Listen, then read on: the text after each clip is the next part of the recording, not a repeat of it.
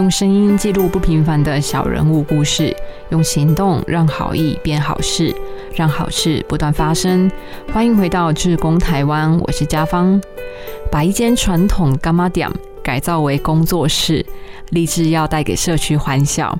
他们还改装了小卡车，成为一台行动舞台车，开到台湾各个偏乡巡回演出，并且致力于带动偏乡的艺术教育。好玩的剧团。到底有多好玩？为什么黄冠杰会选择在新竹这个相对落后也比较边陲地带的香山经营剧团呢？我们一起来听听这一集的《志工台湾》。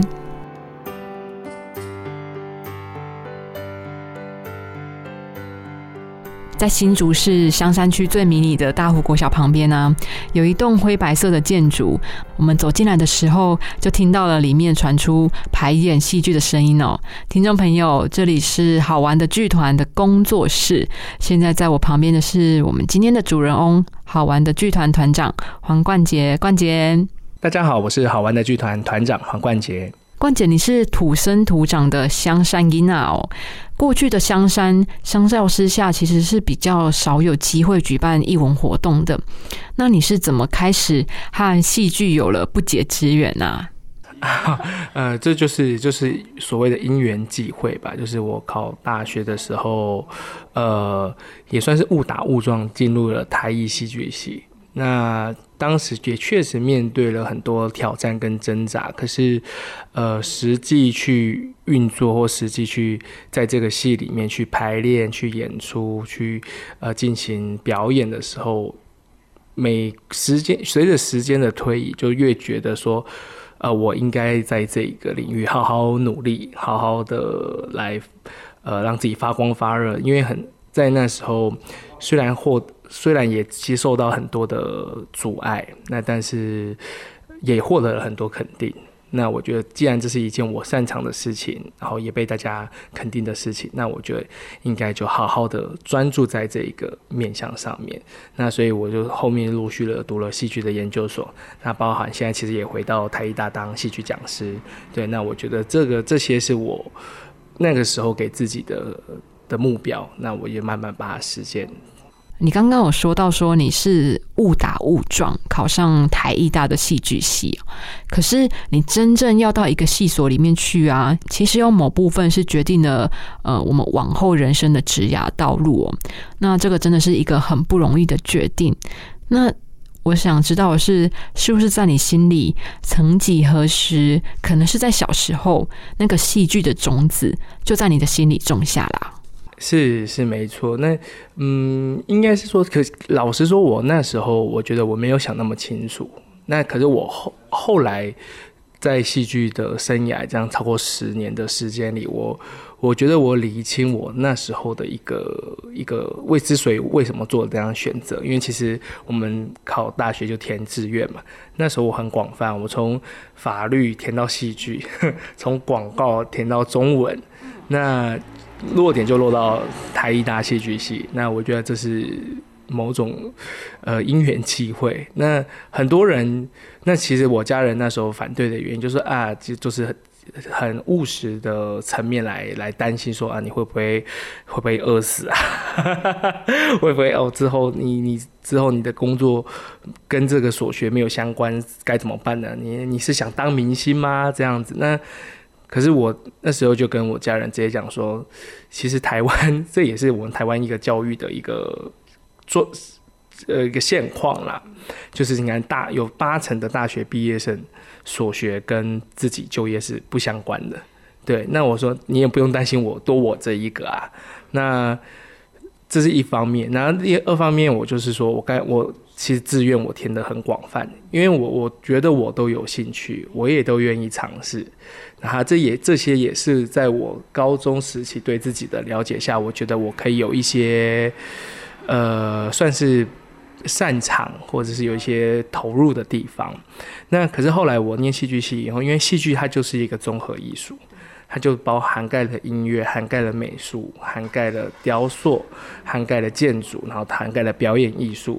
所以，所以它其实就是一个跨域、跨跨平台的一个很重要的呃一个整合的一个艺术。那所以我再回去思考那时候也无怪乎哦。我那对那么多事情有兴趣，那么广泛的一个呃喜好喜好，然后那最后念了戏剧系这件事情，我也觉得是嗯是冥冥之中注定的。那在台艺大戏剧系毕业之后，你没有选择继续深造嘛，而是在台艺大里面担任教职。冠姐，你刚刚有提到说，这个是你在定定目标的时候一个很大的方向。那是什么原因？然后促使你选择留在台艺大当讲师的？那时候因为我读戏剧系嘛，那一定要看戏啊。那可看戏是很 对很很很花钱的一件事情。那该怎么办呢？所以那时候我就去两厅院应征前台点工，然后就刚好那那几年的时间也在有有也有在两厅院服务。所以那时候我是打两份工的，我是前台点工做完去做那个汉堡店的打烊班，对。对，呃，那那时候年轻是不会觉得累，但是我觉得，嗯，还有一件事情就是，你你在为你自己所喜欢的事情做这些努力，我觉得是确实是不会累的。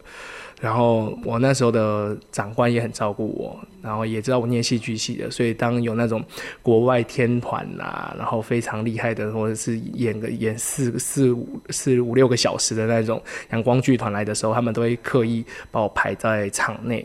对，那那那我这省的票钱可能就是至少将近七千块的票钱。那那对对于一个穷学生来的我来说，是一个非常重要的一个经验。那也是一个我累积到现在的一个生命的能量。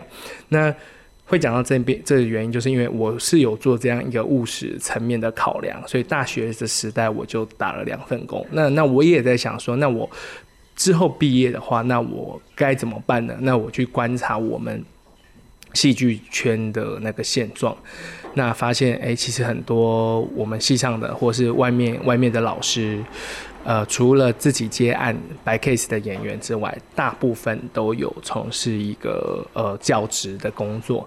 那我觉得这个或许是蛮必要的。就一方面呃接接案白 case 是否自己戏剧上的热情跟兴趣，那。呃，教职这方面就是希望可以顾到某种生活上的稳定跟水平，对。那所以我那时候的想法是这样说：希望，呃，我可以一半当接案演员，然后一半当可以当戏剧相关的一个教育者，而且戏剧教育也是非常重要，因为台湾的艺术教育，呃，美术教育或音乐教育都已经很，呃，很成熟了，可是戏剧几乎是零。那那我觉得这也是，如果我喜欢这件事情的话，这是在我的未来里，我必然在这件事情要多做一些耕耘跟付出，所以这也是我那时候选择想要回到呃台艺大当讲师的这件事情。那可是后来就是计划都赶不上变化，嗯，我再接我接案接一接，我发现。哇，那也是我个人非常幸运啦！我发现我不用，我不用当，我不用去学校当讲师，我不用去呃做这样的一个教职的工作，我也可以有一个很不错的而且稳定的收入。那这个这个确实是比一般大部分的戏剧。接案演员来说比较不一样的经验，那那对我是非常幸运的。我一直都知道这件事情对这个体制、这个环境下的我来说是非常非常幸运的一件事情。但是我再回头看看呃教学这件事情，那我还是觉得说哦，我有这样的个使命感。我觉得我在我能力所及，或者是我可以做的话，我就尽量做，即使。现在那些呃终点费，其实对我来说，其实有跟没有，有跟有真的讲难听点，真的是有没有什么差别。但是我我我很喜欢，就是接在教学现场的自己。那我也很喜欢跟学生呃相处的一个过程。那我也觉得我有这样的机会，把我自己的经验跟他们分享或传承，我觉得也是对于我们来说都是蛮好的一件事情。哎，是啊，冠姐，你回去当讲师其实是有一点使命感的。哎，他除了一方面提供你生活的温饱之外，还有很多是哇，可以跟学生们互动啊，还可以传承。那其实，在这个过程里面，你也能够观察到目前戏剧圈的状况。但是其实老实说，我自己觉得啦，剧场的经营其实并不是那么容易哦。更何况在台北经营剧团就非常困难了。那又是什么原因让你选择要回到香山的？呃，促使我回到香山来的原因，最大原因是我呃之前也就是在当接案演员的时候，很常合作的一个呃呃团体，就是纸风车剧团。那他是我在纸风车剧团学到了很多，然后。呃，也在执行长李永红身上学到了很多，那他也给我很大的启发。那看到他们从从三一九乡镇市区儿童艺术工程到现在的三六八，呃，这样他们逐步逐渐的完成这样的一个宏愿跟不可能的任务，就是呃，很我是很钦佩的。那我也觉得说，身为呃，这个团体里面的一员，那我可以多做些什么事情嘛？那因为那时候最大的冲击就是，诶，我除了纸风车之外，还在外面很多剧团接了很多演出。那时候可能一年的演出量将近两百场，两百对 对对，所以嗯，那可是我给我最大的冲击就是，我一年前演了将近两百场，可是我没有回到新竹市演出过。而且新竹市是一个呃全台湾人均所得前几高的一个县市，那可是哎，我就想说怎么会这样子呢？这就是那时候我就在思考这件事情。那当然，子枫是给我的启发就是，哎，他们这样子把这样艺术的种子带给这些那么多偏乡的孩子。呃，所以我们第一步做的，其实我们就是改装一台一点九吨的一个小货卡，那它展开以后就可以变成一个行动小卡车。那这是我们前两年在做的事情。那那这个小货卡机动性很高，那甚至我们最远就是开着这小货卡上货货船，然后一路到绿岛去演出，对，就全台湾走透透。听起来就很好玩，难怪剧团叫做好玩的剧团。那我们延续，既然是要好玩的剧团，那一定要好玩，一定要有一些呃大家意想不到的一个呃表演的一个形式跟发生。所以那时候我们就一开始的构想，最一开始的构想就是像现在很多的那种呃，哎，不仅是胖卡，是那种夜市的那种舞台车。我们最一开始的构想是那台车。很大台，那很大台，然后后来，那那那我们就想，就是反正那个嘴巴讲讲不用钱嘛，所以说我们一开始构想就是，哦，那那而且在舞台那在那个舞台车上，我们可以做怎么样的呃戏剧表演？它展开的时候可以成为一个什么样的一个秀？然后它上面可以做个怎样的悬挂，让我们做特技的演出等等等等。然后，但是后来在某个因缘际会下，就是跟呃呃一位也是一位厂商合作，然后他就觉得，哎，我们这个 idea 很好，但是实质上他的能够提供的那个些资源就是一台一点九吨的小货卡，对对对，那我们就嗯好，那也可以，一点九吨有一点九吨的做法，好，那我们。呃，就是调也也请厂商也在外面再请厂商帮我们去做这货小货卡的改造，所以它等于是变成一个车头的车顶上也有一个平台，然后车斗也是一个平台，然后再包含地面，那配合一个我们弹性的布景，所以它虽然小归小，但是它真的还功能蛮齐全的，然后也有一个很好的一个舞台的画面感的展现。那我们就那时候就。就开着这台小货卡去了绿岛，去了屏东的牡丹乡，然后去了呃车城，去了离港，然后去南投、台中，然后桃园复兴，然后新北、台北、宜兰，我们就是嗯，除了几个外岛以外，我们应该全台湾目前都有去过了。对，除了我看一下哦，马祖还没去过。呃，小琉球还没去过，啊，对，金门、绿岛我们都去过，哦，蓝屿也还没去过，对，我们继续努力，对，我们继续。执行了两年以后，我觉得更更一步想说，那呃，这样演演出的一个形式是。已经开始有一个模式了，然后也有一些回馈了，然后你可以从孩子们的呃眼神里、笑声里得到很多的一个呃疗愈跟正能量。对，那那就我就在想说，那再更进一步的我们能做什么呢？所以我就说，诶，那是不是我们该好好的回新竹来扎根，好好的回新竹来思考一下自己能够，呃，怎么样用译文的方式为这片土地来做回馈？所以我们就回到了香山。那那时候找据点的时候，我们是骑着摩托车香山溪给爬爬照，然后也看到了很多，呃，你从未想象过的。景象，你觉得哦，就发生在这一片你从小生长的土地上，那当时也给我了很大的冲击。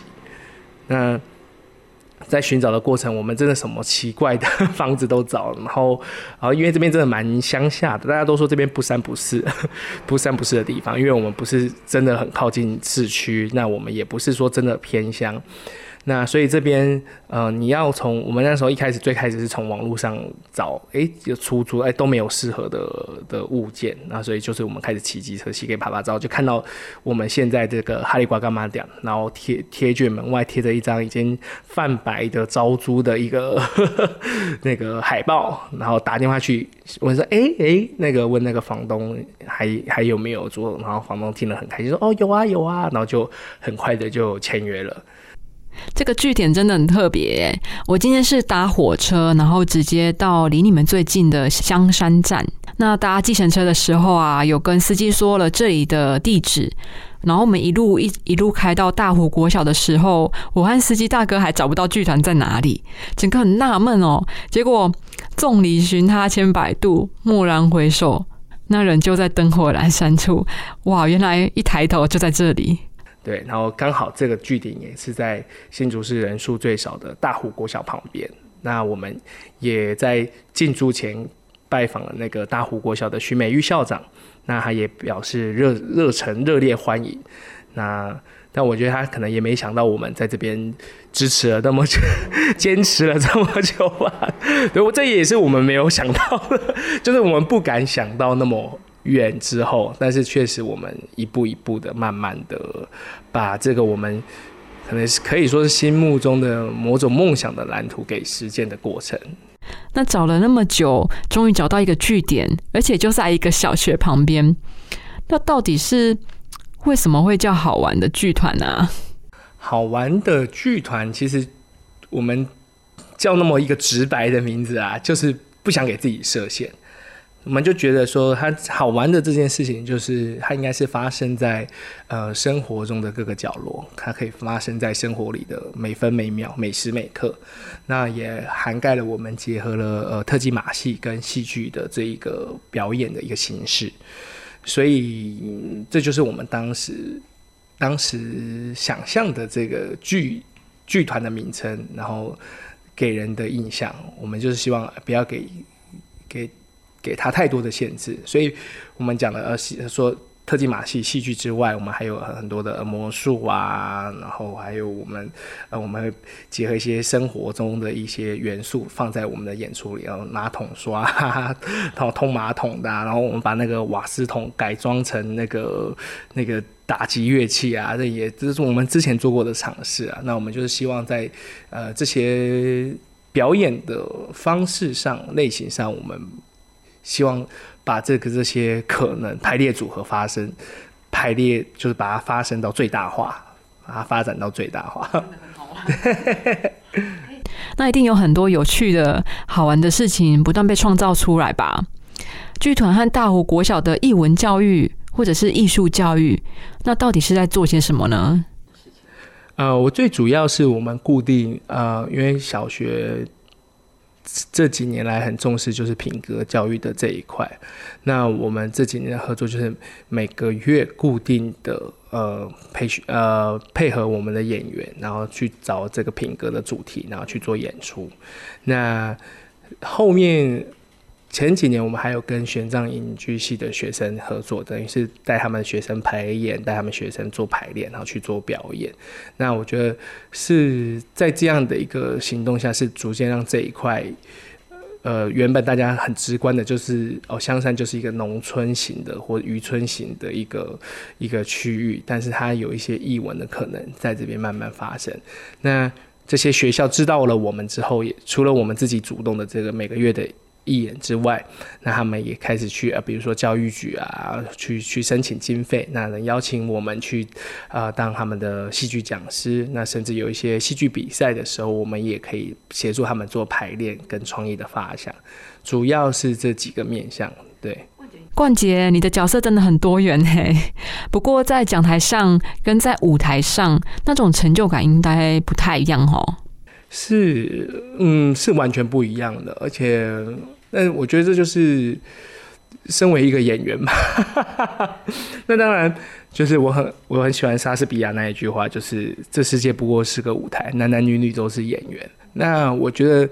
这个不是，我觉得这句话它不是叫你要去虚情假意的扮演，不不是叫你见人说人话，见鬼说鬼话，不是这样子，而是你要去找到你生命中的一个定位，或者是你的角色是什么。那个你随时随地你要去怎么转变，怎么去转化。那呃，我现在身为一个我们好玩的剧团的团长，我有团长的职位，那我要去学校做教。戏剧教育教学的动作，我也是学校的老师。那我从学龄前教到乐龄后，我从特教生教到大学生，所以你可以想象那个维度之广泛。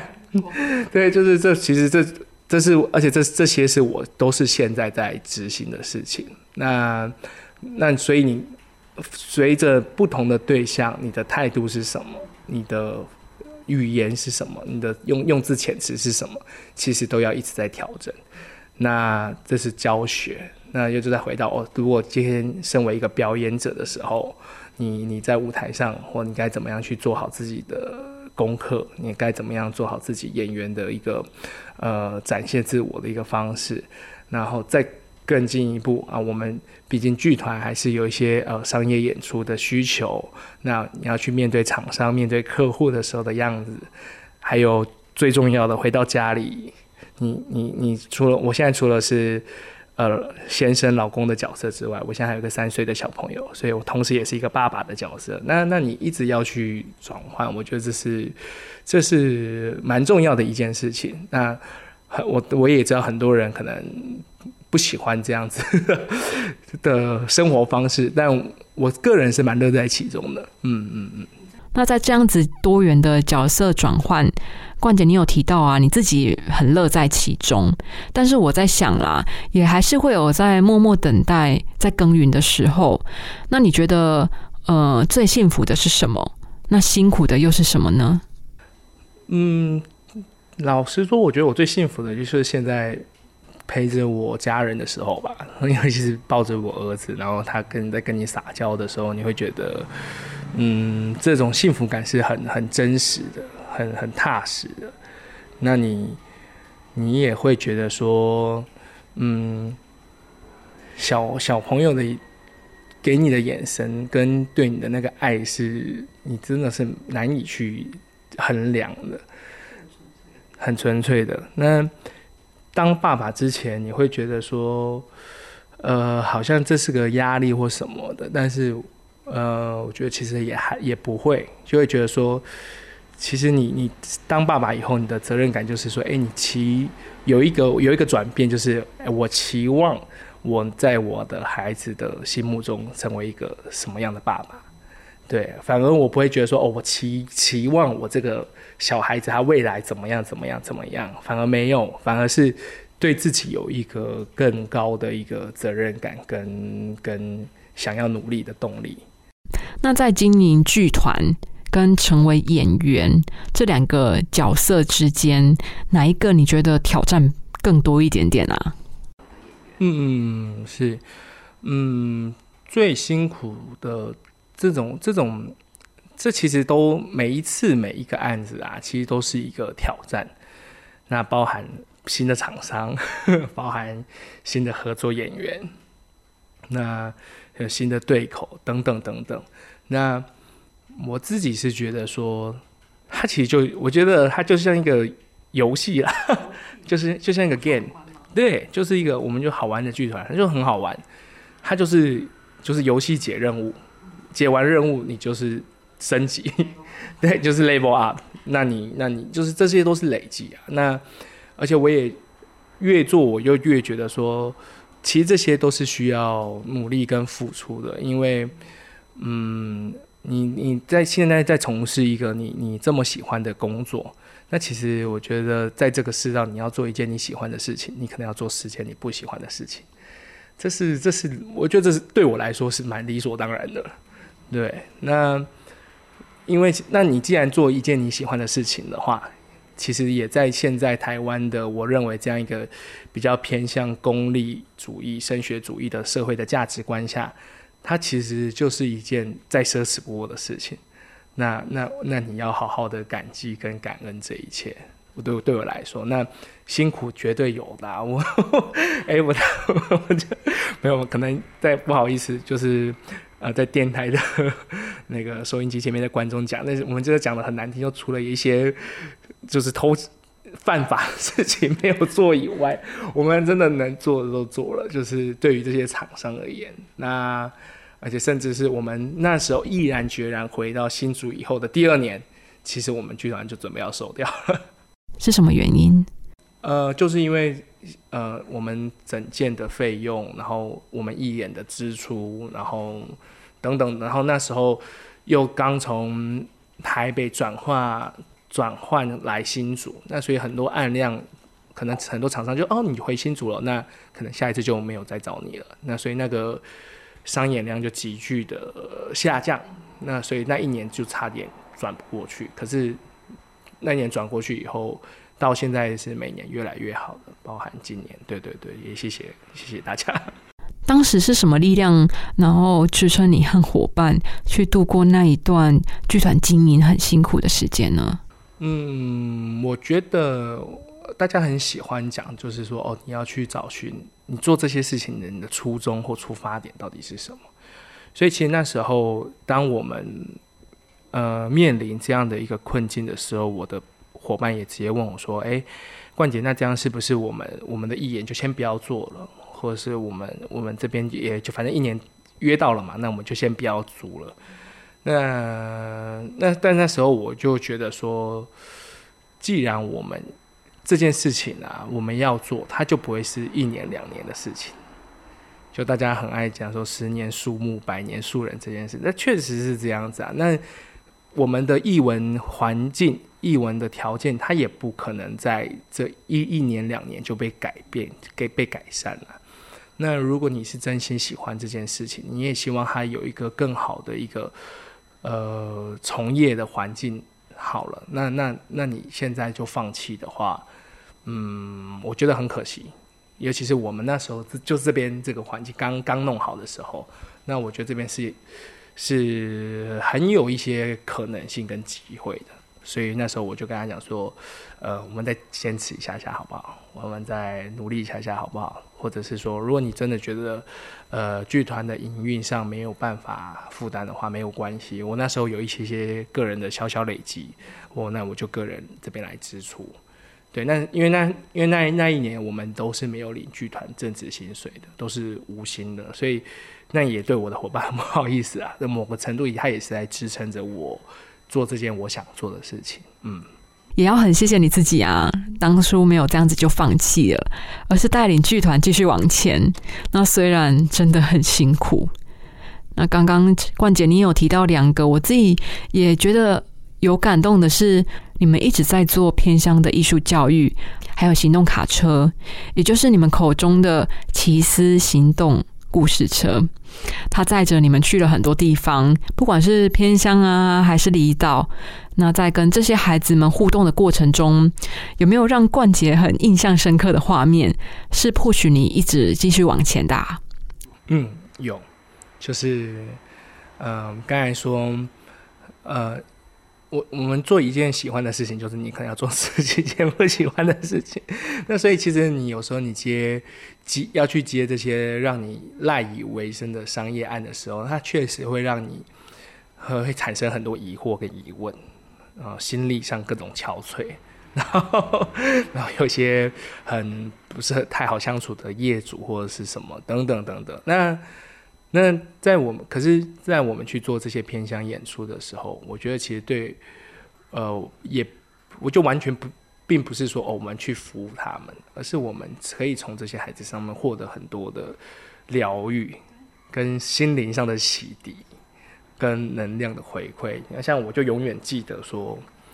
嗯，我们有一次也是一个，那也是也谢谢一个厂商的邀请，邀请我们去那个台中的和平部落去演出。对对对对对对。然后那时候是接近圣诞节的一个时节。然后那时候我们呃除了我们的演出之外，也跟厂商配合一个活动，就是，诶，我们让小朋友在一张画纸上画出他们想要的礼物是什么，然后跟大家分享啊什么什么。那都而且那学校我记得甚至好像。不到三十个人吧，三十三四十个人，对。然后后来有小朋友就画了一只手机，然后然后就请他跟大家分享。然后他画那只手机的时候就说。哎，我们就主持人嘛，也当戏剧的哥哥姐姐说，哎，小朋友，为什么你画这只手机啊？是不是想玩手机啊？什么什么什么的，就是很直观的，就是看到都市小孩就 那每人人手一只手机，然后吃饭啊，什么时无时无刻都在画。然后说，哎，你是不是想想玩手机还是什么？然后他那那一我记得是一个害羞的一个小妹妹，她说，哦，没有，不是。她说，她说，因为因为是她爸爸妈妈在城市工作。所以他是隔代教养，所以他是希望有一只手机可以跟爸爸妈妈联络，然后可以视讯。然后，然后你就哇，就当下就觉得说，哦，这个，嗯，我这就是我们要在这件事情上继续努力的地方。那，那我们也可以在这些时刻，你可以感受到，嗯，我们表演不是单纯的带来欢乐而已，对，就是有很重要的这种。嗯，很实质的心灵上或精神上的那种这种回馈，对。嗯，包含你的伙伴，虽然一些因素没有继续留在剧团里面，不过也是很棒的礼物。嗯，我们当时我跟我另外伙伴是在那个替代役公益大使团里面认识的。那替代役公益大使团，它是有点像是那个呃。那个当兵的义工队，那只是义工队服务的对象是阿兵哥啊。我们公益大使团服务的对象是包含一些呃呃养老院的爷爷奶奶，然后特教学校的孩子，然后或者是去学校进行反毒的戏剧的演出。那里面就是卧虎藏龙，各式各样的人才都有。那我本身是戏剧专场，那有特技的、舞蹈的、音乐的等等等等。那我。里面认识了非常多，到现在我都觉得很很好的朋友。那所以那时候我们就在等于是退伍前夕，就觉得说我们应该怎么样去延续这么一件有意义的事情。那我那所以就是那时候我们创立了好玩的剧团的最大的一个原因。很多事情其实一开始只是哇说着说着的梦想哦，可是当我们呢真的把它当做一回事的时候，那就有机会变得不一样诶。其实你也是带着戏剧系的学生一起来参与这些事情啊。我在猜你是要让他们有机会见习，也让他们有机会实践吗？还是呃，我觉呃我自己是这样觉得，我觉得嗯。演出就是你读戏剧系啊，很重要的一件事情就是你的表演经验，这个很重要。那可是学生他相对就是你能够表演的机会是少的。那我觉得就是身为一个现在学校里的讲师，我就努力创造这样的机会。那演出完是好是坏，其实小小朋友很很好满足，他们很知足，也很好取悦。那他们怎样就是很捧场，很愿意给你这样的一个正面的鼓励跟支持。那我觉得这就是一个，呃，你身为戏剧系的学生最好的一个练功场。那是好是坏，没有人会评断你，顶多老师演完，老师念一下，讲一下，给你一些笔记而已。那但是真的都是，我觉得这样的一个，你不要去想说我们在付出，其实我们都是在获得的人。对，不管是我现在我的学生，其实都是这样子。带着这些年轻的孩子增加实战经验，其实，在这个过程中，可能你也会观察到，在这一些资源可能相对比较不足的地方，他们的译文资源呢是没有像都市来的那么丰沛。那是不是能请冠杰来跟我们分享一下你这几年的蹲点观察呀？嗯，呃，这个这个，我觉得就也是，呃，作为一个演员，我说的所谓实战之经验，其实舞台剧跟电视电影最不一样的地方，它其实就是每一场都是不一样的，它不是 repeat，它不是 copy 的，它是每一场都不一样。就算你每一场的演员技术都一模一样，或是他的所有的呃语言节奏都没有都没有任何的改变，可是每一场的观众也都是不一样的，所以你要去。身为一个演员，你也要去感受观众这件事情。那那对于感感受观众这件事情，我在比如说北部的小朋友，他们对于呃，尤其是台北，他们可能对于呃这种表演艺术司空见惯，他们觉得很理所当然，觉得呃很很很就是很日常、很频繁的发生在他们的日常生活中。那跟中南部或偏向的小孩是那个。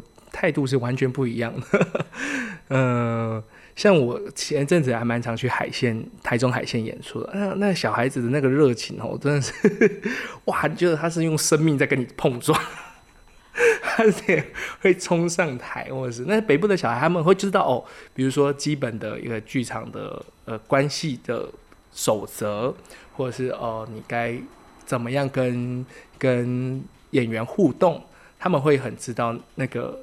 呃，怎么去拿捏，或者他们很习惯这个游戏规则，可是其他的小朋友都不会。那他们的热情哦，就真的我们在现场就可以感受到他们用生命在跟你碰撞，然后对你的那种可以说狂热也好，喜喜好也好，或者是看到剧中的我们会安排一些反派角色、反派人物的时候，就是 就是我们都要那个其他演员要保护这些反派角色。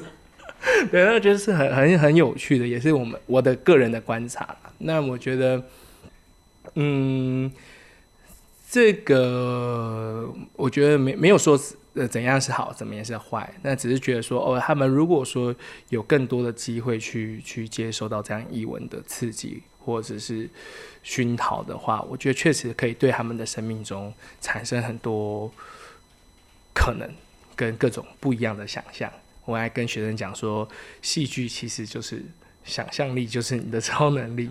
那你要去创造这想象的可能，而不是让他们觉得呃没有选择，或是面对某种生命生活上的贫乏。那想象力不用钱啊，那这就是每个人都可以做得到的事。对啊，没错，想象力不用钱，所以我们可以天马行空的在那里奇思幻想嘛。那我常常觉得啊，就是在戏剧里面有很大的层面是透过演出，然后或是在跟角色在碰撞。可是对于这些孩子啊，在他们心目中其实是有教育的功能的。所以像冠姐，你刚刚跟我们分享哦，在反毒或者是呃其他的，你一直在做这一些事情。那其实虽然我们一直在说嗯做公益，可是还是要现实的考量诶。爱情跟面包，你要选择哪一个？有没有可能两者兼得？我们还是要有一些收入的来源，才能够走得更长远嘛。那在现实跟理想当中，确实常常是需要去接一些商演的案子。这似乎也可以反映到说，呃，台湾的民众啊，在艺术欣赏的习惯建立。因为我这样子，嗯，这一些年这样采访艺文从业人员。大多数的人都会不约而同的提到说，哦，中南部的听众，中南部的民众，可能对于买票进场还是没有这样子养成的习惯。当然，当然，就是这几年的风气也慢慢的被带起来了。可是，冠姐以你在剧场的经验啊，你会怎么样去鼓励民众，他可以跟剧场有更多的连接啊？嗯，这个我觉得也是，也是。我们回归到说哦，戏剧这整个环境的累积，你要慢慢的跟观众建立起这样的默契，那也让他们有意识说，呃，或者是也不仅仅是观众，很多是地方政府或是中央单位，大家喜欢办免钱的活动，请个国际知名的 呃音乐家、歌手或者是剧团等等。那那那，可是观众就会觉得说啊，我免钱的都可以看到国际级的，那谁会愿意支持这种在地默默无闻、没什么品牌的团体？对没有没有，真的真的是这样子。那那我也觉得就是，所以这就是所谓的呃艺术教育或者是戏剧教育很很重要的这一块。我觉得就应该让，尤其是小朋友，我们对于对于他们而言，我觉得就是要有这样，就跟你看电影一样啊，看电影就是要买票啊，你会很直观的要买票啊。那看戏为什么不用买票呢？那我觉得就是要慢慢的去累积他们这件事情，去他们不用成为戏剧的专业从业人员，但我觉得他们是可以喜喜爱喜欢戏剧的，而且戏剧也是值得被喜爱的，只是推广还不够多，那我们就在要继续努力。从屏风表演班，然后表演工作坊、纸风车剧团、如果儿童剧团。这些到这几年，许多在地的啊小型的剧团默默的耕耘。我常觉得台湾的民众真的很幸福。冠姐经营剧团真的很辛苦哦，一定有很多很多要求的厂商。但是啊，但是嗯，呃。呃，我觉得啊，我还是必必须强调，我们欢迎各各样各各类厂商来邀请我们。没有，我真觉得这面对厂商一点都不辛苦，因为有厂商代表你，你有实际的收入，这其实一点都不是辛苦的事情。那实质上辛苦的事情，从纵观台湾现代剧场史，就是除了那种呃歌仔戏啊或京剧不是 不算的话，我们纵观台湾剧场现代剧场史，从兰陵。剧坊以降，也至今也不过三十出头年而已，所以他的他其实一个非常年轻的生命，或者是还才刚进入一个中年中壮年的时期，那他有很大的可能性跟未来性。我们没有办法像呃外国西方文化那种，他们戏剧是几乎跟他们文学画上等号的，那一两千年来的一个。文化的底蕴的累积不一样，那但是回归到我们现在的执行面，我觉得大家就是，呃，我觉得最困难的地方啦，还是资源太有限。那这个资源有限来自于，我觉得不不是仅限于资金钱这件事情，包含人人力人才也是。嗯，对，那你要做这件事情。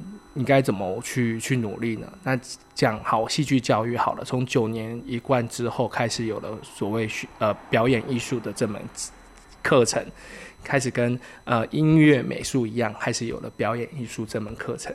可是除了现在除了台北、新北、双北以外的地区，有哪些学校是有表演艺术的正式老师的，或者是？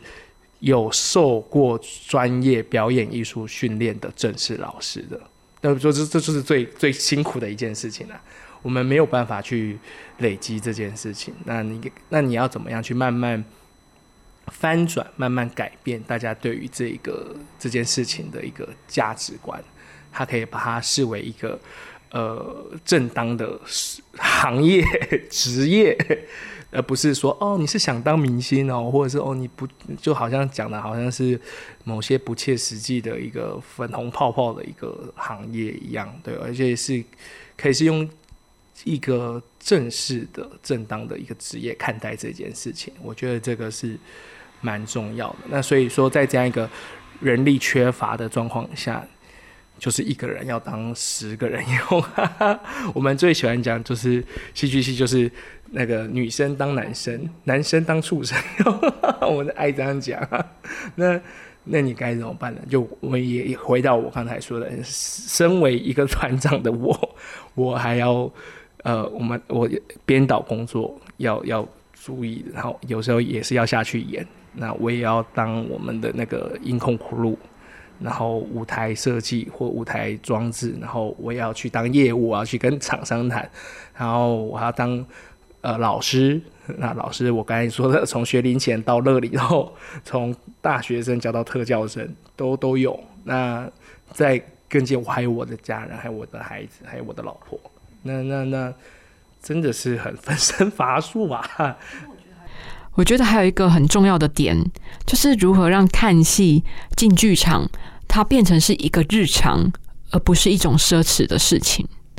哎，对对对对，我觉得这这些这个价值观也很很重要。可是，嗯，这个这个，我觉得也是这个环境有点恶性循环，呃，有点就是跳不出这个鸡生蛋蛋生鸡的一个恶性循环。怎么说？因为你常常会说，哎，你没有资源，你没有好的资金，你做不出好的作品。啊，你做不出好的作品，你没有广大的观众群。啊，你没有广大的观众群，你就不会有资源，不会有资金。所以还是。对对对对对对对对，那我觉得我们要努力打破这个恶性循环。那当然也非常非常多做法，就如我刚才说的，想象力不用钱。那我们要怎么样？我们要能够努力的地方，就是怎么样在有限资源去做这种发展无限的可能。那但是有时候还是会遇到这样的限制，那就是我们持续在挣扎、在努力的地方。那有这也是我觉得比较。呃，辛苦的点，嗯，这这如果真的要讲经营剧团辛苦的点，我觉得就是这样的一个现实。我自己印象就很深刻，就在二零一九年的时候，呃，我去韩国的大学路看剧场，哇，那真的是一个很特别的经验。我因为往往看舞台剧，我们就是会想到百老汇嘛，可是没想到韩国发展成这样，哎。剧场超活跃的，然后甚至在他们的大学路啊，就聚集了超过一百间的剧场。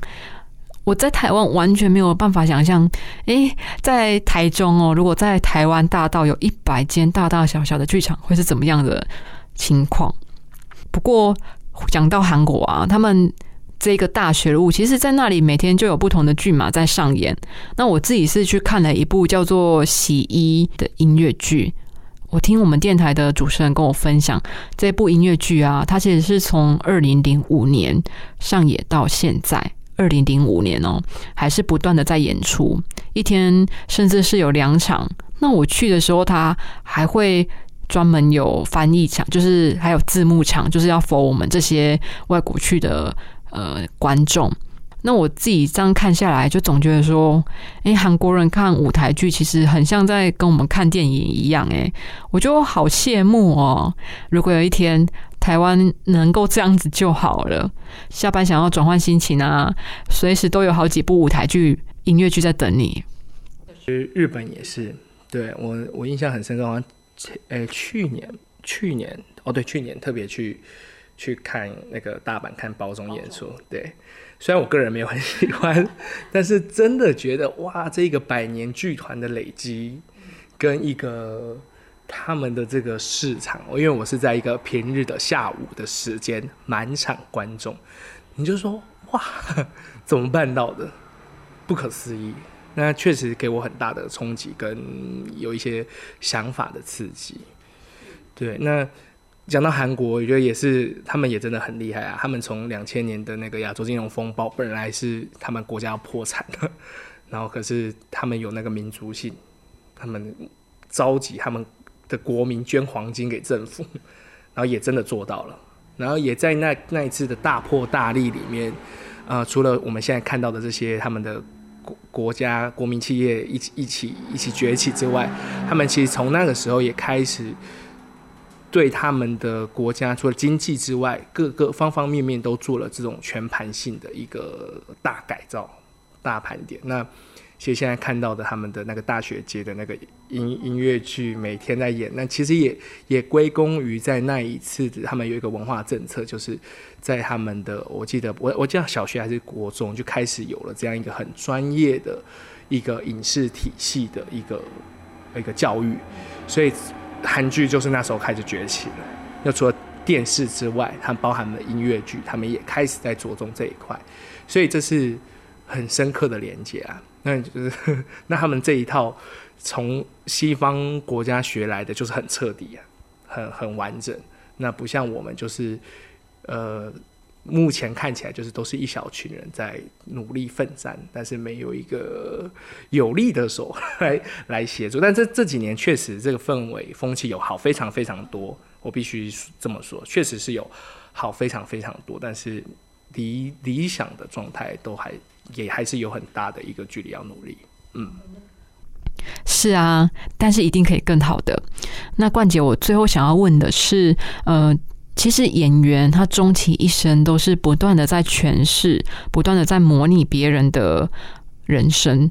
那那些人生可能是我们不曾经历过的，有时候，嗯，应该常常，应该是说常常啦。你们在过的人生，可能同时间就有两个、三个，不断的在交换灵魂。那你怎么样去累积自己的人生阅历的厚度，让自己在舞台上啊，在任何一个角色都能更游刃有余一点啊？有人呃，有算是算是老话重谈吧。有人讲说，呃，每个人其实就是一本书。那呃，你去看每个人，其实就像阅读每一本书。但其实身为一个演员，就是要不断的去观察人，跟跟看书。那其实看书是最好的。其实讲实在，看书就是最简便、最直接的一个可以理解这些事情的一个手手段也好，方法也好，它其实就是最快。那尤其是。呃，我觉得戏剧这门艺术啊，它跟其他的艺术有点有点不一样，像是呃呃特技也好，然后或者是音乐也好，舞蹈也好，这些艺术表演者，他们可能人生最巅峰的表演黄金时期，会是在大学的这个二十三岁前后的时间，因为他们有体力上的限制，所以他他们黄金时期会是在这个时候。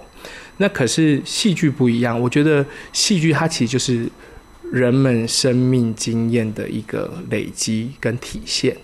那你要去累积生命经验，你需要很多的时间去去去感受。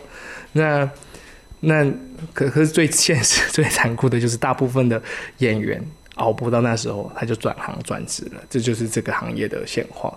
那你要那你要怎么样？去好好的在这么有限的短时间内去累积这所谓的生命的体验呢？那阅读就是一个最好的方式。那剧本，第一个，你光阅读剧本，你就可以看到从东方到西方，从哦呃写实到非写实。从各种主义、各种角度切入的视视角跟视点都不一样，你就可以很快的去接受到这些信息。那那之后怎么统合？怎么样从阅读以后或转化成你表演的养分？那那又是在另外一件事情。但是呃，万法不离宗嘛，你都是得先阅读，对你都是。先透过这个方式去累积你生命的厚度。一出戏其实再精彩不过就三个小时嘛，可是那些经历过的，可是那些经历过的读进心里的，却可以滋养心灵。那随着自己的生命经验不断丰厚，听歌在心里一辈子。真的很谢谢冠姐今天的时间和分享。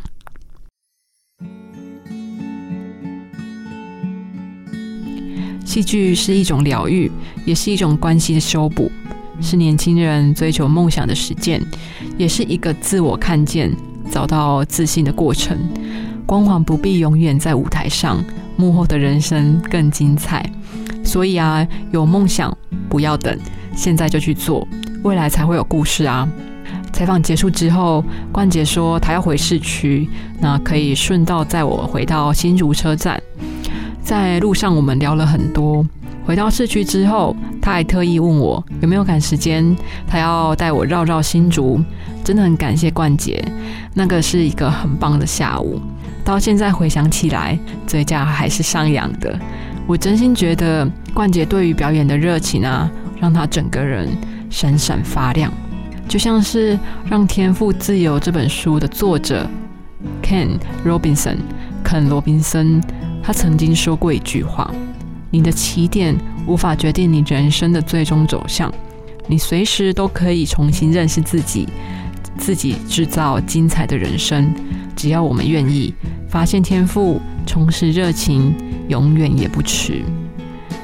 别让生命随着时间弹性疲乏，敢于冒险，对新的事物、新的体验保持着开放的态度，就能够摆脱一成不变的生活。”让人生活的更精彩。